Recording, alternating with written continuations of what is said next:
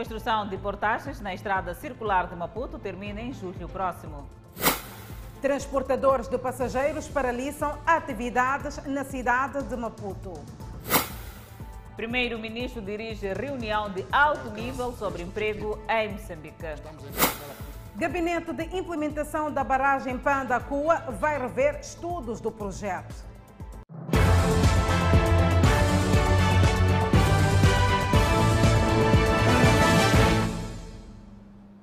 Olá, boa noite. Estamos em direto e em simultâneo com a Rádio Miramar e as redes sociais. Alguns transportadores de chapa 100 paralisaram suas atividades na manhã desta quinta-feira. Estes reivindicavam a apreensão de cartas de condução e livretes devido à superlotação. Uma manhã agitada no centro da cidade de Maputo.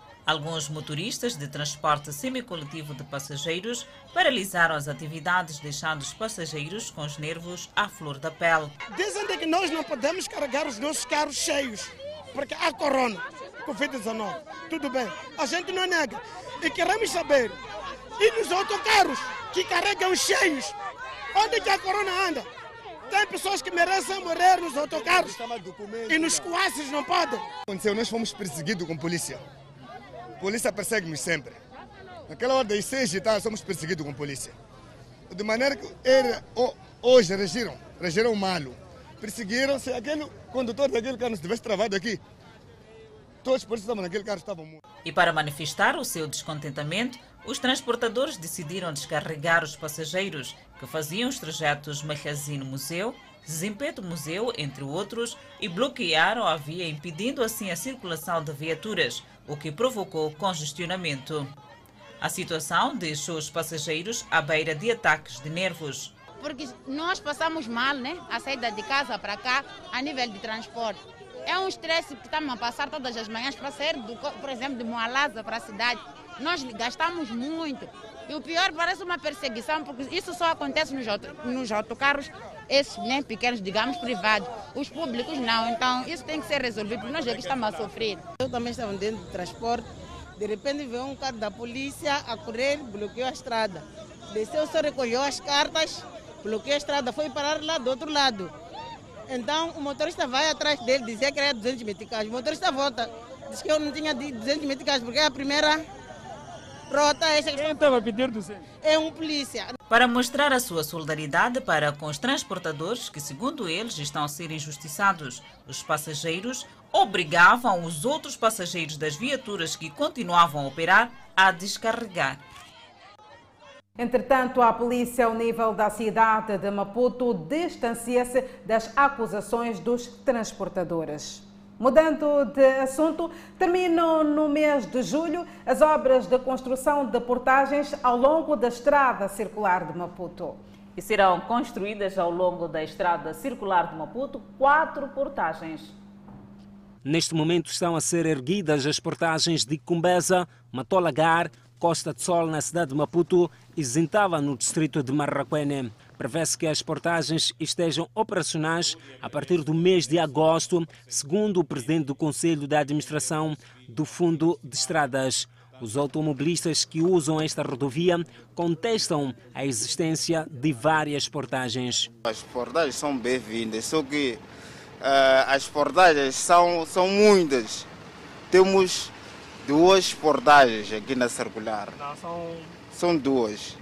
Temos essa do Xiango e temos aquela do, do, do daqui da circular uh, montanhana. Então isso aí torna-se um pouco pesado ter duas portagens na circular antes de Marraquene. Para os que fazem mais de 10 km nesta via, receiam pagar duas ou mais vezes durante o seu percurso, daí que pedem para que se observe a questão da distância que separa as infraestruturas. É bem-vindo, né? Mas eu gostaria que as tarifas não fossem elevadas. Este é um dos pontos em que está a ser construída uma das portagens da estrada circular de Maputo.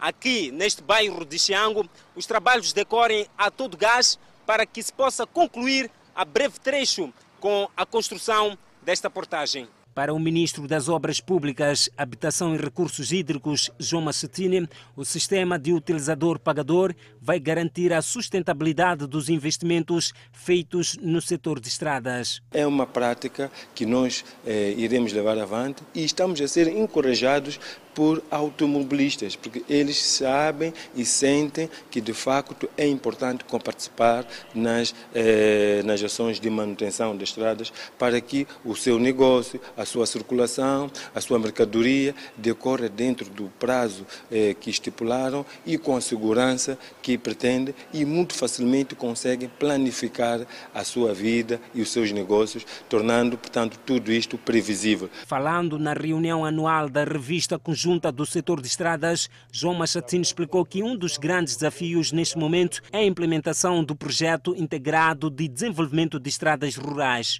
É com enorme satisfação que testemunhamos a nível da conceptualização do projeto integrado de desenvolvimento de estradas rurais o uso de ferramentas de planeamento de infraestruturas resilientes ao clima que permite a correta identificação de áreas vulneráveis e proteção de ativos rodoviários. Com vista à melhor mobilidade de pessoas e bens, foram executadas obras de reabilitação e asfaltagem de estradas nacionais e regionais, com destaque para as obras de asfaltagem da estrada Nampula-Namitil e a conclusão da asfaltagem da estrada Honwin-Panda, na província de Inhambane. E já estão disponíveis 42 milhões de dólares para a construção e reconstrução das 15 mil habitações e infraestruturas comunitárias afetadas pelo ciclone Idai. Os doadores e também o governo Sofala exigem do Instituto Nacional de Estatística transparência na seleção das famílias vulneráveis. Dona Ana Chapo, residente no município de Dondo, em Sofala, foi a primeira das famílias afetadas pelo ciclone Idai a ser inquirida no processo. Dona Ana Chapo, tal como muitas famílias em Sofala, viu sua residência destruída com os ventos do ciclone Idai. Hoje, esta mulher, que é viúva e mãe de três filhos, vive nesta casa alugada que também não oferece melhores condições. Com o início do inquérito da habitação, a dona Ana Chapo diz que vê uma luz no fundo do túnel espera ser elegível para beneficiar do apoio das autoridades. Quer ser ajudado? Sim. Esperava por este apoio? Sim, esperava apoio, sim. A entrevista será feita aos chefes dos agregados familiares, dando informações precisas dos respectivos membros das suas famílias e características das habitações, incluindo a captação de fotografias.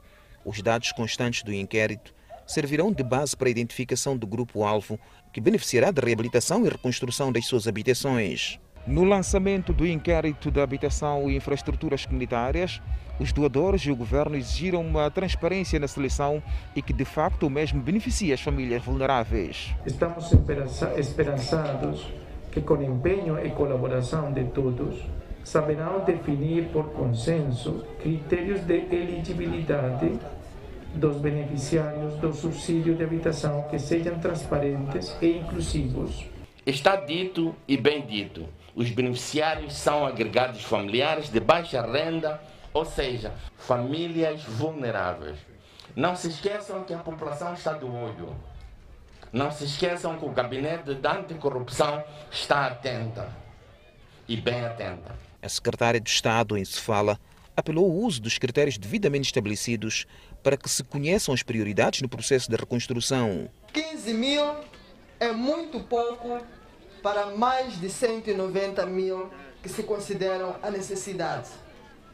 E se não houverem critérios muito claros, amanhã o cidadão não vai perceber por que o seu vizinho teve prioridade na reconstrução, por que a vez dele não é aquela fase, mas passa para uma outra fase. O inquérito da habitação e infraestruturas comunitárias vai decorrer na cidade da Beira, distritos de Dondo, Nhamatanda e Buse, locais severamente afetados pelo ciclone Idai. O Gabinete de Implementação do projeto da barragem de Pandancua vai rever estudos para que as obras arranquem em 2024.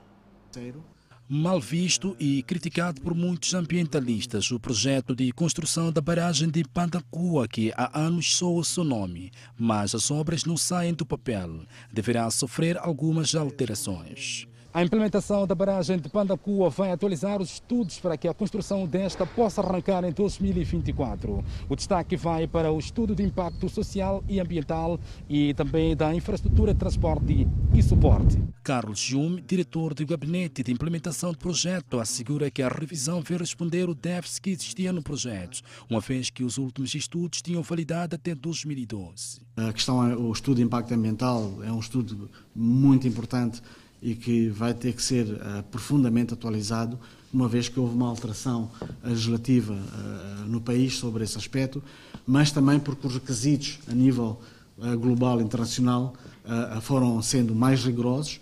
Acho que tem acompanhado os diferentes fóruns mundiais de Paris, de, de, de, de Copenhaga, que vão evoluindo requisitos sobre estes aspectos, dos quais este tipo de investimentos tem que, tem que uh, estar compliance. A barragem de Pandacua terá capacidade energética que varia entre 1.300 a 1.500 megawatts. A energia poderá ser vendida nos países da região como Zimbábue, África do Sul, Namíbia, Lesoto, entre outros. Relatório do Serviço da Dívida Pública, divulgado pelo Ministério da Economia e Finanças, revela que apenas 3 dos 15 credores do Clube de Paris aceitaram o pedido de suspensão da dívida de Moçambique. O governo moçambicano formalizou adesão à iniciativa de suspensão do serviço da dívida com o grupo de credores do Clube Paris, assinando o primeiro memorando em setembro do ano passado.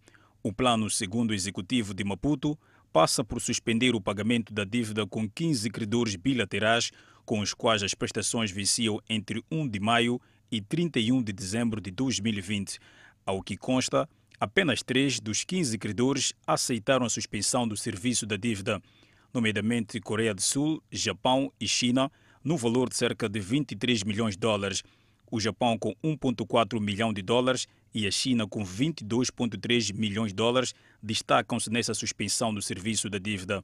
Os recursos libertos correspondem a cerca de 11% do serviço da dívida bilateral orçamentalmente programada.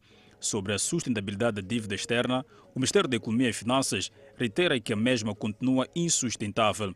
O elevado rácio cujo apuramento agrega a dívida externa do governo central e as obrigações externas em forma de garantia posiciona o país com uma fraca capacidade de suporte da dívida. Quatro famílias foram despejadas por ordem presidencial da autarquia de Clemano pela Polícia Municipal. A medida deve-se ao facto dos residentes daquelas moradias não terem vínculo com o município.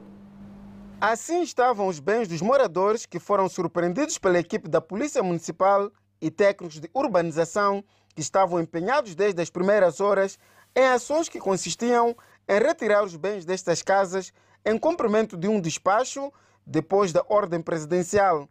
Os moradores avançam, no entanto, que não tiveram aviso prévio por parte da idilidade para que pudessem abandonar voluntariamente as residências.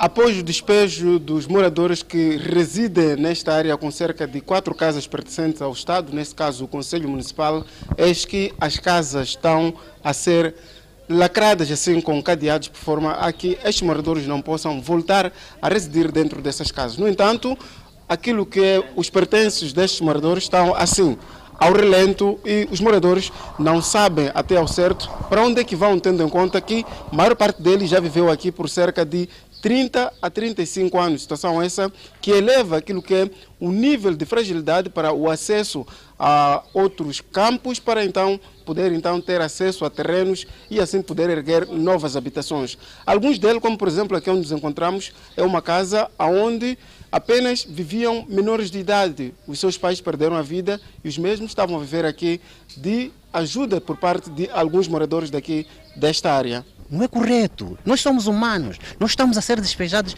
tipo cabritos. Eu fiz operação na segunda-feira. Assim estou doente. Hoje estão a vir tirar. Conforme viu que eu, como é que eu estou a andar, né? Yeah. Fiz a operação. Mas estão a vir, estão a fechar, conforme vê, estão a fechar as portas. Isto, isto, é, isto é humano? Eu acredito que não. Porque não vou dizer concordo, porque não pediram opinião a mim. Se concordava ou não. Só eu não tirar a força. A dona Maria Manuel Tomola viveu nesta casa por mais de 32 anos e aqui vários filhos foram gerados, sendo que o marido, que era funcionário do Conselho Municipal, perdeu a vida há vários anos. O que eu estou a pedir é apoio do município, me apoiar, me arranjar-me treino e pelo menos eu pôr meus filhos então estar arranjado da minha maneira. Ou não consegue arranjar-me treino, pode me arranjar-me qualquer coisa, eu vou procurar um lugar no campo para eu fazer alguma coisa para pôr os meus filhos. A única coisa que eu estou a pedir. O porta-voz da Polícia Municipal no município de Quilimane, Melo Henriques, afirma que esta ação de idilidade vem de uma negociação que estava sendo levada a cabo com os moradores desde o ano 2018, na qual veio a culminar com esse despejo e encerramento destas quatro casas. As pessoas que estão aqui já não têm vínculo com o município. E estamos a, a cumprir esse despacho do presidente do município. E não só, já tiveram, já foram esgotadas todas as formas de negociação. A última negociação em que foram informados para, para saírem de forma voluntária já dista cinco meses. Então hoje é a execução efetiva do trabalho. A edilidade entende que vários patrimônios que possui na cidade de Climane, além de estarem a ser usados por cidadãos que já não fazem parte do quadro pessoal do município, são também usados indevidamente. O município de Climane está numa altura que se encontra com insuficiência de infraestruturas para o funcionamento de alguns departamentos. Seguimos com outras notícias. O Instituto para a Democracia Multipartidária considera irreversível o atual modelo de governação descentralizada nas províncias moçambicanas. O órgão acrescenta ainda que há melhorias na relação secretário do Estado governadora. A informação foi avançada no Seminário Nacional de Formação dos Técnicos das Assembleias Provinciais em matéria ligada à descentralização, assessoria técnica e indústria extrativa. Na ocasião, o diretor executivo do Instituto para a Democracia Multipartidária sublinhou que a governação descentralizada em curso é um processo irreversível e acrescentou que há melhorias no relacionamento entre o secretário de Estado e o governador. Houve uma evolução no relacionamento entre esses dois órgãos. Se se recordam, logo no início, houve um conjunto de, eh, vamos dizer, choques, sob o ponto de vista de realização das suas atividades, em especial em relação às suas competências, mas que eh, nesse exato momento, apesar da ferramenta que vai regular e separar eh, as competências entre eles, definir com clareza, ainda está eh, a ser discutido. O representante do Instituto para a Democracia Multipartidária disse que o pacote da governação descentralizada veio para ficar. Daí urge a necessidade de formar técnicos das 10 províncias. Portanto, são essas formações que nós achamos que também ajudam muito na gestão de conflitos, sobretudo sobre a posição das atividades. Aquilo que era menos percebido logo no início, desta vez passa a ser cada vez mais recebido. Claramente que ainda existem desafios, ainda existem vários desafios, mas nós achamos que, eh, de uma certa forma, com um bocado mais de formações investidas nestas e também com essas novas ferramentas que poderão entrar em vigor, será possível, de facto, pelo menos a nível das assembleias dos órgãos de governação descentralizada a nível das províncias, esse desafio seja pelo menos reduzido. Por outro lado, o secretário de Estado Emanica, Edson Macuacua, defendeu a necessidade de maior compreensão da legislação inerente ao processo de governação descentralizada para que não haja equívocos tanto para a população quanto aos órgãos de governação descentralizada a nível provincial. O primeiro ponto é compreender qual é a natureza jurídica da Assembleia Provincial. Isso é fundamental para poder compreender como ajudar os membros da Assembleia Provincial a melhor desempenharem as suas funções. Antes da revisão constitucional de 2018, não havia clareza sobre a natureza jurídica da Assembleia Provincial. Se era um órgão do Estado ou se era um órgão do poder local. Não estava explícito. Por isso também nas suas atribuições e competências era quase um órgão consultivo. Hoje, a natureza jurídica da Assembleia Provincial está mais clara do que ontem. A formação enquadra-se no memorando de entendimento assinado entre o Ministério da Administração Estatal e Função Pública e o Instituto para a Democracia Multipartidária e conta com financiamento da União Europeia, Embaixadas da Finlândia, Irlanda, Reino dos Países Baixos e Suécia. Uma expectativa é depositada, Adelaide. Apesar da pouca oferta de emprego no país, o governo projeta para o presente ano a criação de pouco mais de 252 mil novos postos de trabalho. E para o efeito, decorreu hoje em Maputo a A reunião de alto nível sobre emprego, uma cerimônia que contou com a presença do primeiro-ministro. Nathaniel Tembe, jovem de 23 anos de idade, é pai de primeira viagem com a filha de apenas 3 anos. Tinha emprego formal e morava com a sua família na cidade de Maputo. Mas com o surgimento da pandemia da Covid-19, o jovem fez parte dos pouco mais de 60 mil que perderam o trabalho formal. Trabalhava no ano passado, logo no início da pandemia. eh, Eu sou canalizador de profissão. Acabei, acabou tipo, a empresa né, onde eu estava a trabalhar. Como eu trabalhava aqui na nova embaixada, acabou tipo, tendo uma redução de pessoal por conta da pandemia. Então hoje ainda não consegui tipo, arranjar um emprego, um emprego fixo. Aqui o que faço são biscatos. O desemprego continua a ser um dos grandes problemas para a sociedade moçambicana, em particular para a juventude, facto que tende a piorar a cada dia devido ao surgimento da pandemia da Covid-19, o que não deixa de ser o ponto da agenda para os governantes. Dados oficiais indicam que 64.101 empregos foram gerados no primeiro trimestre do presente ano e, em relação ao mesmo período de 2020, foram criados 48.773 empregos.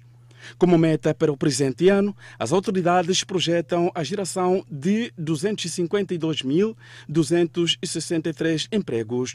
Contudo, os empregos gerados em 2020 são inferiores aos gerados em 2019. No mesmo diapasão, a CTA vincou a necessidade de busca de soluções para a situação de conflitos em Cabo Delgado para a reativação do ambiente de negócio que cria mais postos de trabalho. O desafio da criação de condições para a contínua atração de investimentos através da provisão de pacotes de incentivos para que as micros, pequenas e médias empresas.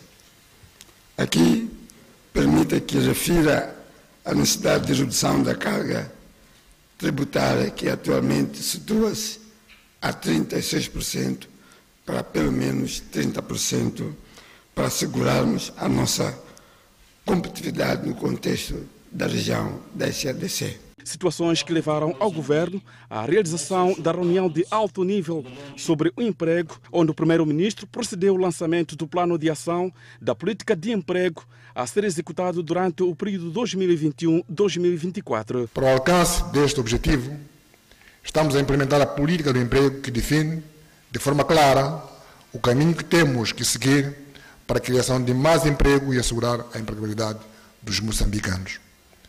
A materialização da política de emprego é feita através dos planos de ação. É neste âmbito que hoje acabamos de testemunhar o lançamento do plano de ação do período 2021 a 2024. Algumas empresas e contribuintes do Instituto Nacional de Segurança Social em Nampula mostram-se expectantes com o decreto que estabelece o perdão de multas e redução de juros de mora, uma iniciativa do Presidente da República que visa aliviar as suas contas.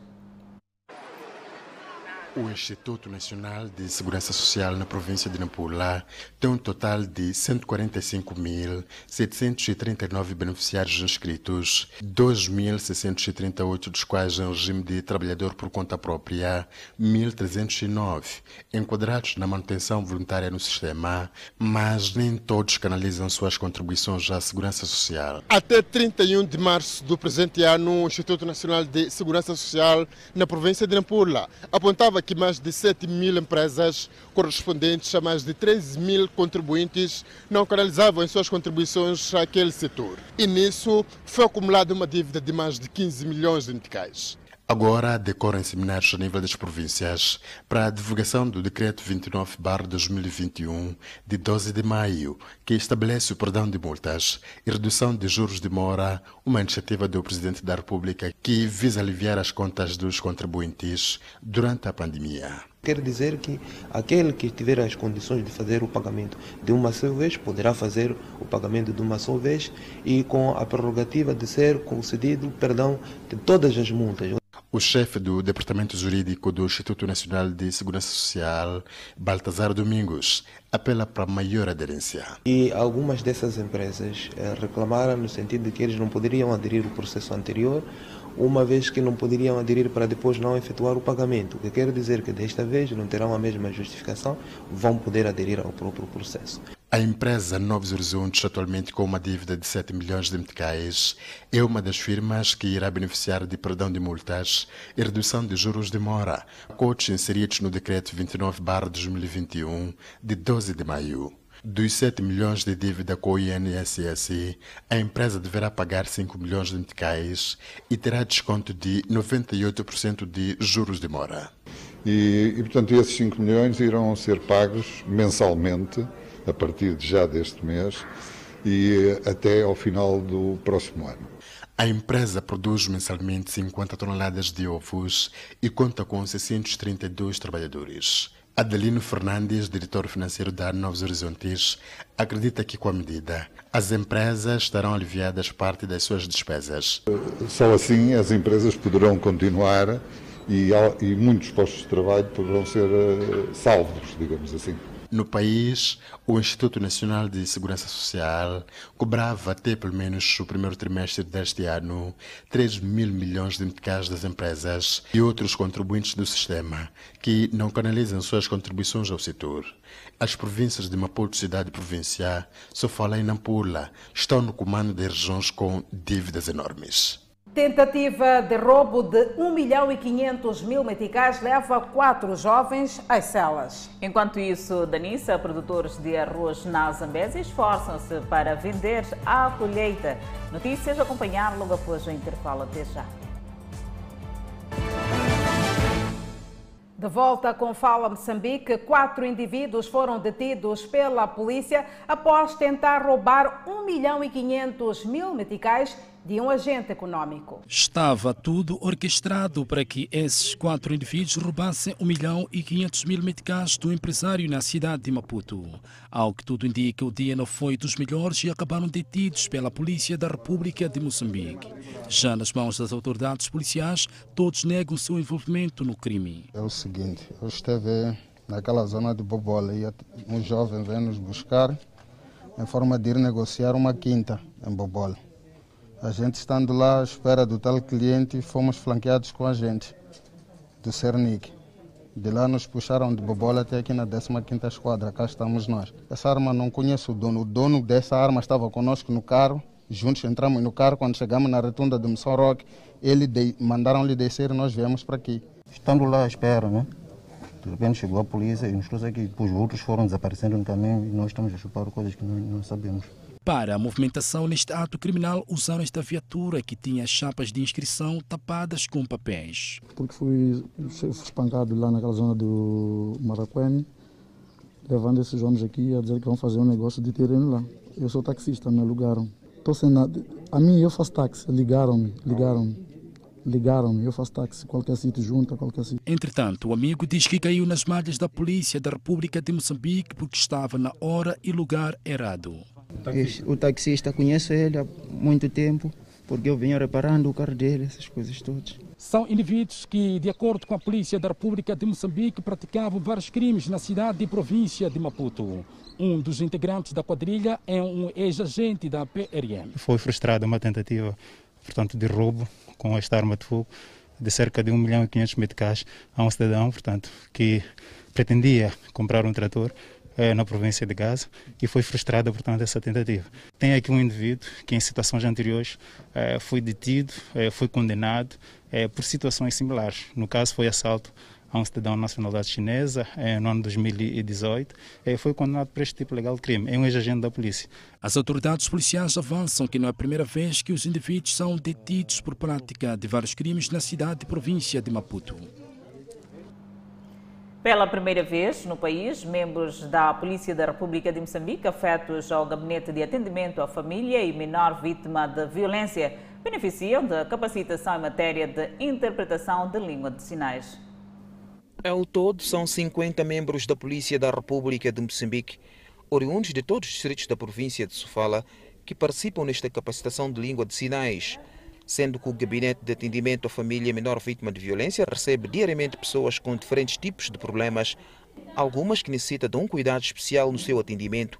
Viu-se a importância de capacitar os seus membros para estarem à altura e saberem interpretar a língua de sinais. Verifica-se de forma geral que a pessoa com deficiência é a pessoa muito vulnerável, né? E neste sentido, a Light Football pretende capacitar a polícia de, da República de Moçambique a responder é, é, de, de, modo que possa permitir a conhecer os seus direitos e assim também como o atendimento da própria pessoa em caso de, de, de situações de, de violência. A chefe do Gabinete de Atendimento à Família, menor e vítima de violência doméstica em Sofala, entende que esta capacitação servirá de chamada às pessoas com deficiência a aproximar os serviços por perceberem que ao apresentarem os seus problemas serão bem compreendidos e interpretados pela polícia. Olhando realmente o princípio da igualdade, sem distinção, sem e principalmente por forma a garantir que a nossa atuação continue sendo mais inclusiva. Por isso que nós estamos hoje a iniciar este curso de formação de sinais aos agentes da PRM. A chefe do Gabinete de Atendimento à Família Menor Vítima de Violência explica que hoje tem sido um grande desafio interpretar a língua de sinais. Por vezes, a corporação tem recorrido a especialistas. Quando surge-nos algum cidadão com este tipo de dificuldades ou deficiências, nós chamamos alguns parceiros que estão sitiados aqui na cidade da Beira, então eles vêm e nos socorrem. Daí que esta formação vai servir para que possamos tornar-nos mais eficazes, principalmente no atendimento às pessoas com deficiências auditivas. Depois de capacitados membros da PRM feitos ao Gabinete de Atendimento à Família Menor Vítima de Violência, seguir-se às esquadras e postos da Polícia da República de Moçambique. Muito boa esta iniciativa de inclusão. O assunto merece destaque. São algumas mulheres na cidade de Nampula que estão a apostar no empreendedorismo para garantir o autossustento das suas famílias. Luta pela sobrevivência na cidade de Nampula. O empreendedorismo virou a alternativa de muitas mulheres, parte delas viúvas, divorciadas e desafiadoras da vida. A venda informal é uma atividade que ganhou terreno nos últimos tempos na cidade de Nampula. A atividade é feita não só por mulheres, mas também por homens. E a prática verifica-se um pouco por toda a cidade. Sentada e com clientes aqui e ali, a senhora Fátima, mãe de um filho e vários netos, que desde 1997 vende comida no mercado Alguras da cidade de Nampula, começa por falar do que ganha fazendo este negócio. Estou a conseguir qualquer coisa para alimentar os meus filhos, os meus netos. Já tenho minha balhota caraça desse tipo de trabalho. Bola para frente, diz Fátima em jeito de aconselhamento às outras mulheres. Quem consegue fazer e pôr fazer, quem consegue amassar cima, é bom. Bola para frente, não podemos parar e alimentar os nossos filhos. Não podemos ser mulheres da pátria. Esta outra mulher, mãe de seis filhos e quatro netos, também exerce atividade num dos mercados da cidade de Nampula há 20 anos. Está junto às outras tantas que fazem o mesmo negócio. Ficar em casa relegou para o último plano. Diz que enquanto tiver saúde, sempre irá fazer negócios. Ela já vendeu hortícolas nas ruas da cidade de Nampula e agora decidiu confeccionar alimentos. A criança também vai comer o quê? Meu marido não tem serviço. Vai comer o quê? Quando sentar em casa. Nos pontos de venda deste tipo de refeições, os clientes aparecem por quase todos os lados. Os preços variam de entre 20, 30 a 50 meticais, dependendo do tipo de comida e qualidade. Em casa é muito longe. Então, assim aproveito assim como essa mamãe trouxe aqui. Então, para toda a gente. Então, eu consigo, pelo menos, comprar para pelo menos sustento, né? Enfim, a vida segue. Além dos mercados, é possível encontrar adolescentes, jovens e mulheres adultas fazendo diferentes tipos de negócios nas ruas e avenidas da cidade de Nampula. Já na Zambésia, apesar da produção não ter sido muito satisfatória para os produtores de arroz de Nicodala, estes desdobram-se para colher o pouco que conseguiram nos seus campos de cultivo. Logo às primeiras horas do dia, deslocam-se estas senhoras de vários bairros da cidade de Climane a esta paragem do lixo para poder encontrar um transporte semicoletivo de passageiro para se dirigir aos campos de produção de arroz. Apesar do ano agrícola não ter sido bom para a maioria das camponesas, estas avançam ter conseguido algo para manter a atividade no próximo ano, como é o caso de semente e outra parte garantir o consumo para os próximos dias. É assim, logo às primeiras horas, vários camponeses se posicionam em várias viaturas para diversos pontos de produção agrícola no distrito de Nicoadala. Tudo para poderem colher o que produziram ao longo desta campanha agrícola, com mais tendência para a cultura do arroz. situação este ano não está muito favorável, mas só que como machamba é machamba, né? Aquilo que sai pouco, a pessoa vai tirar aquilo mesmo. Hum. Mas não sai como outros anos, não. Hum. Qual foi a dificuldade neste ano aqui? A dificuldade, a chuva não estava a cair assim favorável. Às vezes caía fora do tempo. Aquele tempo próprio que as mulheres queriam que chuva caísse nas machambas, não caía. Caía pouco e depois parava. Não é como nos anos passados. Sim. O que é que aconteceu? Este ano houve dificuldade mesmo, não houve chuva. Ah, houve dificuldade mesmo. Mas tem, vai sair alguma coisa. Na machama, na machama não é como no mato, né? Sair assim mesmo um pouco, só para o próximo ano usarmos de cimento. Com este fluxo de passageiros, saem a ganhar os designados por chamadores de clientes. Não medem esforços para persuadir os passageiros a um determinado transporte semicoletivo de passageiro e assim ganhar a vida. Tal é o caso do Sr. Rodrigo, que é motorista, mas aproveita-se desta azáfama para poder obter algum ganho enquanto não chega alguém que queira um motorista para este dia. Às vezes para ganharmos pão dia por dia, 50, 50, ou às vezes 25, 30, para aquilo que aguenta a pessoa, né? Cada viatura? Sim, a viatura. Quando enche muito, às vezes me dá uns 50, uns 100. É normal para em casa. Por exemplo, aquela viatura ali, quanto é que vai receber? Aquela viatura, às vezes ele costuma pagar 50, costuma pagar 150 para Mucuba. As mudanças climáticas têm estado a influenciar negativamente na produção do arroz nos últimos anos no sul da província, mas nem por isso os camponeses baixam a guarda na produção de arroz muito consumido nesta região. Alguns munícipes na cidade de Nampula mostram-se preocupados com a venda de espaços, alguns dos quais localizados em áreas reservadas. Entretanto, a idealidade escusa-se a tecer explicações sobre este fenômeno. Vende-se terrenos. São informações de cartões de visita para quem entra na cidade de Nampula saindo da cidade portuária de Nacala e vice-versa. São espaços localizados ao longo da Avenida do Trabalho que se encontram nas bermas do Muro de Vedação dos Caminhos de Ferro de Moçambique. Olímpio Paulo tem sua oficina nas imediações do local há vários anos. Diz que olha com desagrado a situação de venda de espaços, alguns dos quais supostamente reservados, um pouco por toda a cidade de Nampula. É um pouco triste, né? Um pouco triste e complicado, porque essa zona aqui é, tinha algumas pessoas que foram, é, foram dispensadas desse sítio sem nenhuma explicação. É, de repente ouvimos que é uma reserva municipal. Epa, em menos tempo já estamos a ver eh, com algumas, quer dizer, já estamos a ver com algumas informação de que os, os espaços estão a ser vendidos. Então é um pouco complicado. Né? Ali tinha casas em que já o Conselho Municipal veio demoliu todas as casas e o mesmo Conselho Municipal vem te marca aquilo estava inteiro ali por aí 3.500 a cada parcela. No bairro de Marere, parte dos residentes também denunciam sobre o que consideram de venda de espaços no período noturno, que culmina com a destruição das suas machambas, numa área em disputa entre a comunidade e a missão de padres que se instalou naquela zona há vários anos. A venda de espaços na cidade de Nampula acontece um pouco por todos os bairros, mas a idealidade deve ser um assunto ainda fora do seu controle, porque as situações são visíveis tanto ao nível dos bairros da periferia, assim como ao nível da zona cimento. Quando questionamos o edil de Nampula Paulo Vanlé se tinha conhecimento do assunto, Durante uma conferência de imprensa por ele concedida esta quarta-feira, o mesmo escusou-se a entrar em detalhes. Sobre outras matérias que queiram, vamos arranjar espaço para tratar disso. Não há venda de espaços na cidade de Nampula?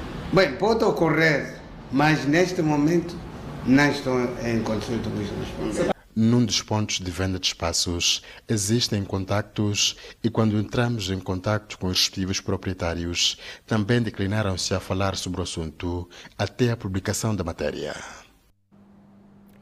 A Comissão Permanente da Assembleia da República, reunida esta quinta-feira, dia 20, na sede do Parlamento em Maputo, na sua 27ª sessão extraordinária, aprovou o parecer da Comissão dos Assuntos Constitucionais, Direitos Humanos e de Legalidade, atendendo ao pedido de inconstitucionalidade das normas contidas no Código do Processo Penal.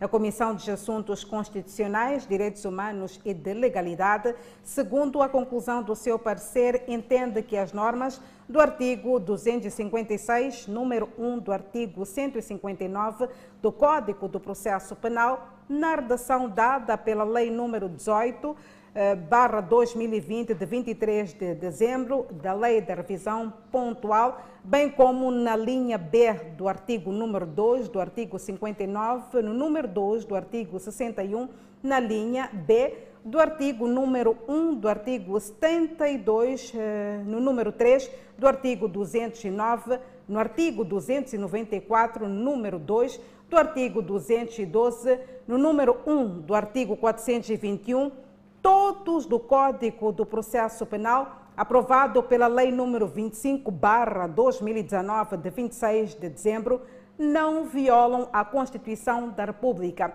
pelo que o pedido de declaração da inconstitucionalidade requerido pelo bastonário da Ordem dos Advogados e os 2 mil cidadãos deve ser considerado improcedente pelos fundamentos arrolados. E para o próximo bloco, Moçambique registrou 68 recuperados da Covid-19. Notícias? Até já.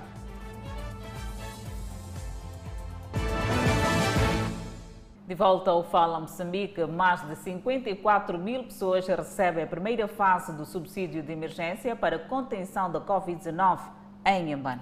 Entretanto, as autoridades naquela província garantem que todos os funcionários públicos que haviam sido inscritos já foram eliminados das listas.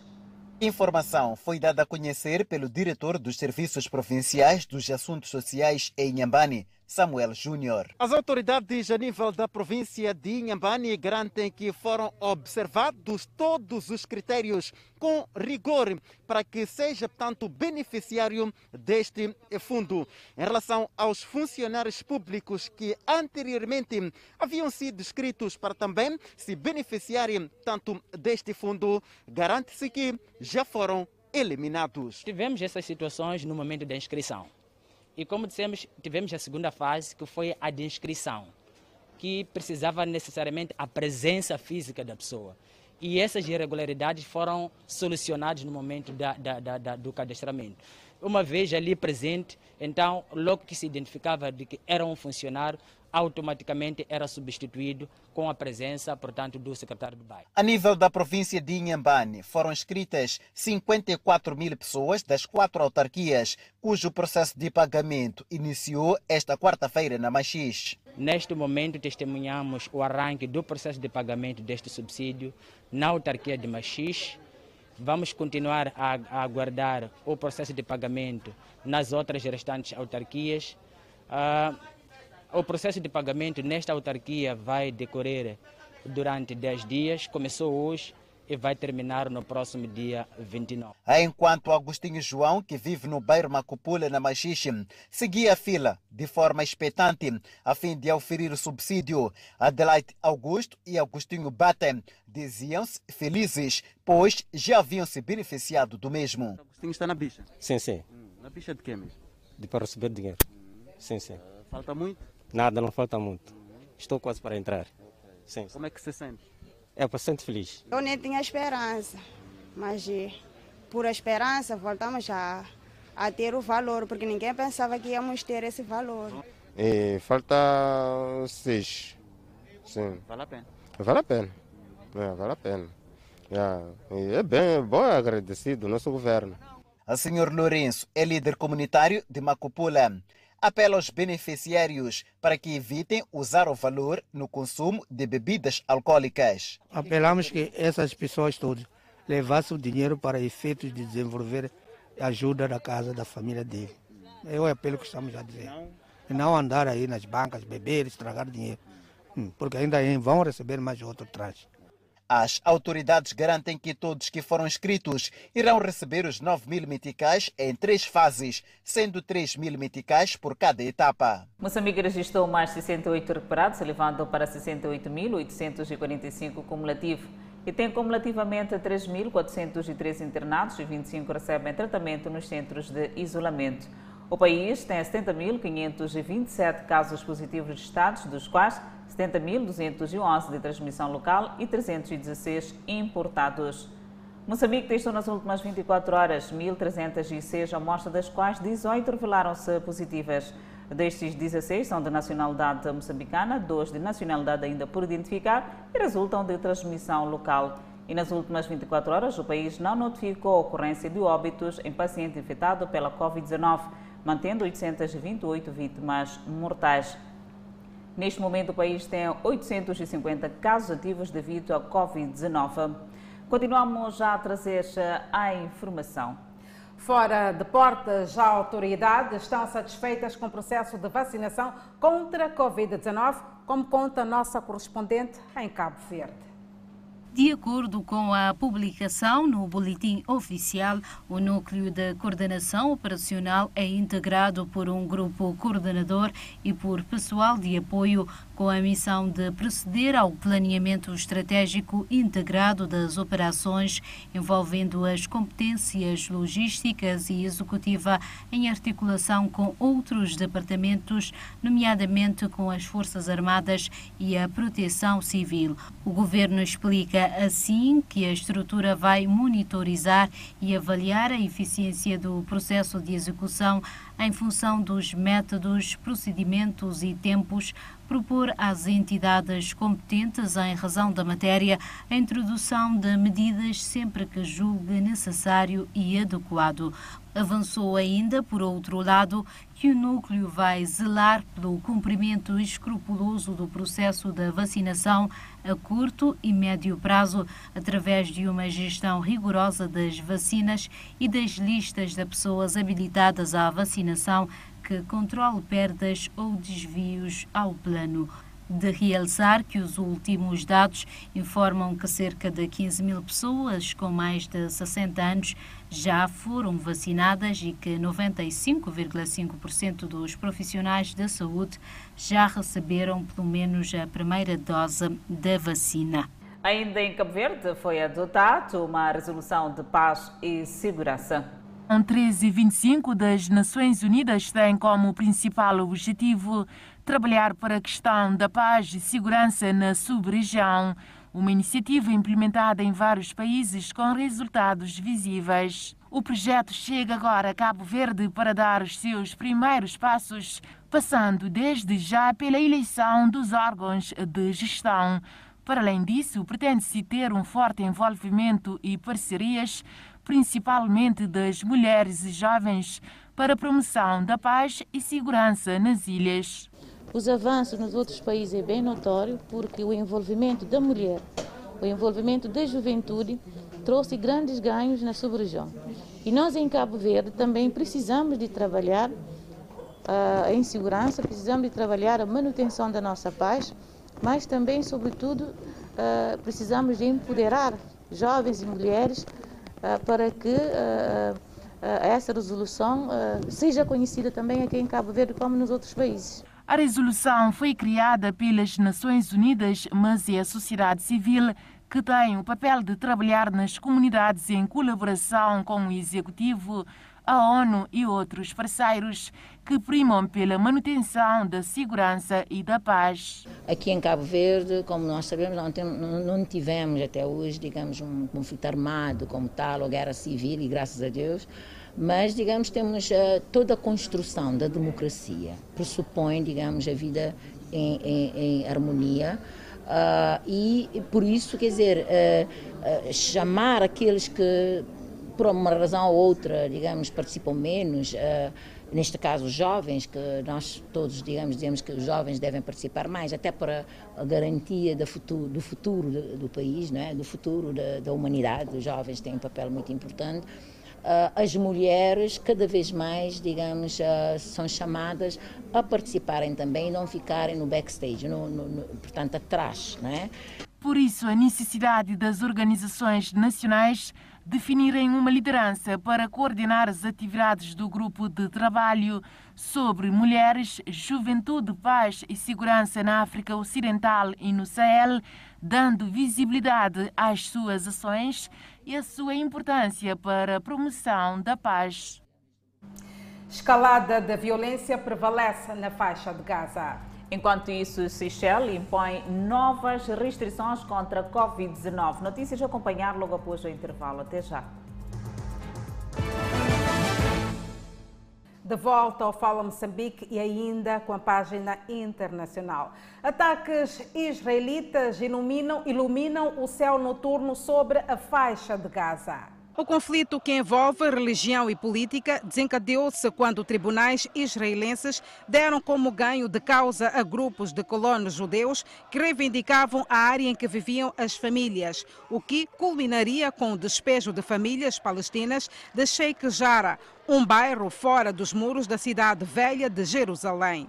Nas últimas semanas, houve a violência e repressão de palestinos por parte da polícia israelita durante o Ramadã, culminando com o uso de gás lacrimogênio e de granadas dentro da mesquita de Al-Aqsa, o lugar mais sagrado para os muçulmanos depois de Meca e Medina. O exército de Israel divulgou imagens nesta quinta-feira a mostrar o que eles dizem ser um ataque contra um lançador de foguetes multibaril pertencente ao Hamas em Cannes. Primeiro-ministro de Israel prometeu quarta-feira continuar com a ofensiva, apesar dos apelos dos Estados Unidos para encerrar a operação que deixou centenas de mortos. O presidente dos Estados Unidos da América, Joe Biden, pediu uma redução significativa da escalada até ao final do dia, após 10 dias de combates cerrados. Uma série de fortes explosões sacudiu o território palestino, com flechas laranja brilhantes a iluminar o céu antes do amanhecer. E a Seychelles, nação do Oceano Índico, com novas restrições contra o novo coronavírus, após um aumento acentuado nos casos. Mais de 60% dos 100 mil habitantes do arquipélago insular já receberam duas doses da vacina Covid-19. Mas o aumento recente é um lembrete de que a vacinação não é uma solução mágica. A indústria do turismo contribui com mais de um quarto do PIB do país, de acordo com o Banco Africano de Desenvolvimento. Mas depois que os visitantes começaram a chegar no final de março deste ano sem a necessidade de vacinação, os casos de vírus começaram a aumentar. A média de sete dias de novas infecções diárias nas Seychelles aumentou nas últimas duas semanas de 148,03 novos casos por 100 mil pessoas em 4 de março para 231,27 em 18 de maio, de acordo com os dados coletados pela Universidade John Hopkins. Apesar das altas taxas de casos per capita, os profissionais de saúde estão confiantes de que o país será capaz de lidar com a situação. As restrições reimpostas no início do mês incluíram o encerramento temporário de escolas e o encerramento antecipado de lojas, bares e casinos. O comissário de Saúde Pública das Seychelles disse acreditar que o pico da última onda havia passado e que a implementação da vacinação continuaria para proteger a população.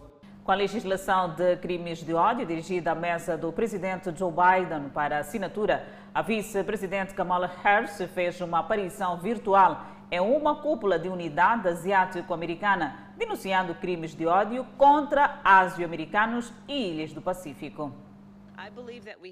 Kamala Harris também pediu vigilância para proteger os direitos de voto e disse que a administração de Biden visa aumentar a filiação sindical nos Estados Unidos da América.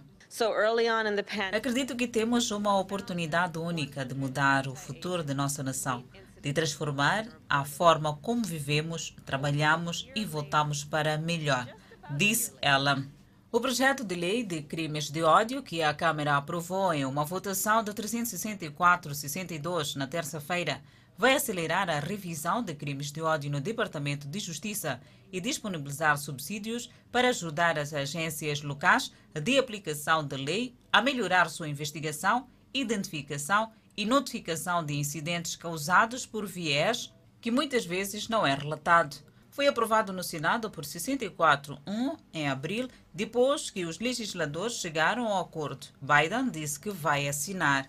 Dezenas de imigrantes escalaram uma cerca perimetral na área do porto de Ceuta na esperança de conseguir entrar furtivamente em navios de carga e balsas que poderiam levá-los ao continente espanhol. Mais de 8 mil pessoas cruzaram a travessia de Marrocos para Ceuta desde segunda-feira, com muitos a arriscar a vida, pois nadavam em um quebra-mar para chegar à praia do lado europeu. O enfraquecimento da vigilância fronteiriça de Marrocos veio depois que a Espanha decidiu conceder entrada para o tratamento médico ao chefe de um grupo militante que luta pelo Marrocos pela independência do Sahara Ocidental. As autoridades espanholas disseram que mais da metade dos que cruzaram foram devolvidos, mas milhares permanecem no enclave com seu futuro incerto. A China pediu mais assistência na distribuição de vacina Covid-19 em África. Não apelamos apenas à comunidade internacional e aos países capazes para fornecer urgentemente mais vacinas para a África, mas também ecoar os apelos dos países africanos para um tratamento mais preferencial para a África, diz Wu Peng. Ele exortou a comunidade internacional a ajudar no fornecimento de medicamentos, tecnologia e financiamento de vacinas. Um Peng diz que a China doou e vendeu vacinas para cerca de 40 países africanos. A China prometeu cerca de meio bilhão de doses de suas vacinas para mais de 45 países. Com apenas quatro dos muitos fabricantes de vacinas da China, afirmando que são capazes de produzir pelo menos 2,6 bilhões de doses este ano, uma grande parte da população mundial acabará inoculada, não com as vacinas ocidentais sofisticadas que ostentam taxas de eficácia que estão nas manchetes, mas com as humildes fotos feitas tradicionalmente. O Egito começará a produzir localmente a vacina chinesa Sinovac Covid-19 em junho, com a Sinovac capacitado o lado egípcio a obter experiência e assistência técnica para produzir a vacina, dando a licença para fabricar e embalar a vacina no Egito. Homem agride com gravidade sobrinha na província de Manica. Enquanto isso, na novela Gênesis, o encontro de Jesus e Abraão frente a frente pela primeira vez. Notícia a acompanhar logo após o intervalo, mas antes a previsão para as próximas 24 horas. No norte do país, Pemba 29 de máxima, Lixinga 25 de máxima, Nampula 28 de máxima. Seguimos eh, para o centro do país, Tete com uma máxima de 32, Quilimana 31, Chimoio 28, Beira 31. Já na Zona Sul, Vilanculo de máxima poderá registrar 29, Inhambane 30, Cidade de Xaixai de máxima poderá registrar 30, Maputo, Cidade Capital, de máxima poderá registrar 30 graus Celsius e uma mínima de 18. De volta ao Fala Moçambique, seguimos para o centro do país, onde o município de Milães, na Zambésia, investe 9 milhões de meticais em infraestruturas públicas. Todas as ações estão inseridas no programa de melhoramento das condições da população através da provisão de serviços públicos que visam dinamizar o desenvolvimento das comunidades. O presidente da Vila Municipal de Milães, Felisberto Mvua, avançou que parte das ações já estão quase concluídas, faltando em algumas delas apenas a entrega aos munícipes. Nós, neste momento, estamos a terminar a construção de uma rua de pavê de 300 metros. Estamos a terminar a construção da maternidade de, do Centro de Saúde de Brandão. Como sabem, nós, o município de Milães está a construir em fases o Centro de Saúde de Brandão. A primeira fase foi o, o bloco de consultas e agora está no fim praticamente, está em, em 100%, digamos isso. O que falta é inaugurar, entregar aos municípios o centro, o, a maternidade. Estamos já a terminar, no âmbito mesmo de descentralização e inclusão do, do, do, do cidadão, estamos já a terminar a construção da secretaria do primeiro bairro municipal.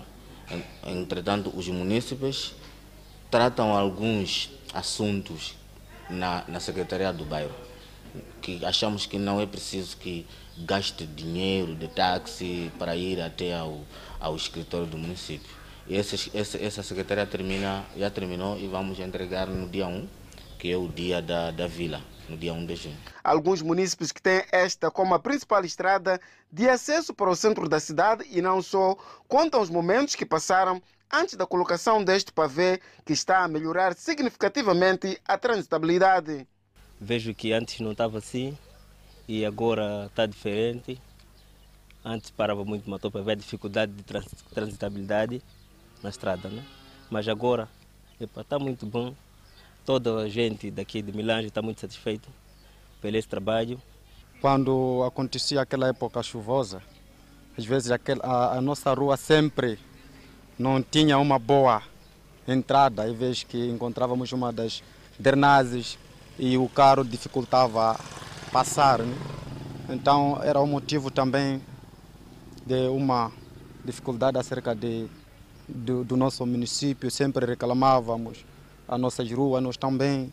Então agora estamos a ver que há melhoria. Fora das infraestruturas em execução, a edilidade tenciona ainda para o ano construir um pavilhão de hortícolas no mercado central, além de um sanitário no centro de saúde do Brandão. E os governos provinciais de Maputo e Gaza projetam cooperação em diferentes setores. A governadora da província de Gaza, Margarida Mapanzene, está há dois dias de visita à província de Maputo. Uma visita que despertou oportunidades de parceria para o desenvolvimento entre a província de Gaza e a de Maputo. Para a governante, a produção de sumo na região sul do país pode ganhar dinamismo com a existência abundante de frutas. E Gaza, Maputo, assim como Inhambane, produzimos muita fruta, como ananás, laranja, banana, entre outros tipos de frutos. Então, achamos que é uma oportunidade também para fazermos parceria nesse, aspecto e identificar eh, parceiros que possam produzir essa polpa. O governador da província de Maputo, Júlio Parruque, sublinhou na ocasião ser fundamental tirar proveito das diferentes potencialidades das províncias de Maputo, Gaza e até outros pontos do país. Queremos fazer intercâmbio, queremos explorar e maximizar o potencial que há entre as duas províncias vizinhas. Então, a nossa visão é mesmo esta. Antes de pensarmos em gemelagem com províncias de outros países no mundo, antes de irmos buscar soluções distantes, queremos explorar as soluções locais. A produção de carnes vermelhas pode ter bons resultados com o desenvolvimento da cooperação com o governo da província de Gaza. Ao nível da pecuária, temos interesse em partilhar experiências com Gaza, porque Gaza é das províncias que lidera o efetivo de gado bovino. Eh, nós queremos também robustecer a nossa posição na produção de carnes vermelhas. Eh, com Gaza também queremos trocar experiência em relação a um grande problema que temos aqui na província de Maputo, um problema partilhado praticamente, que é o roubo de gado.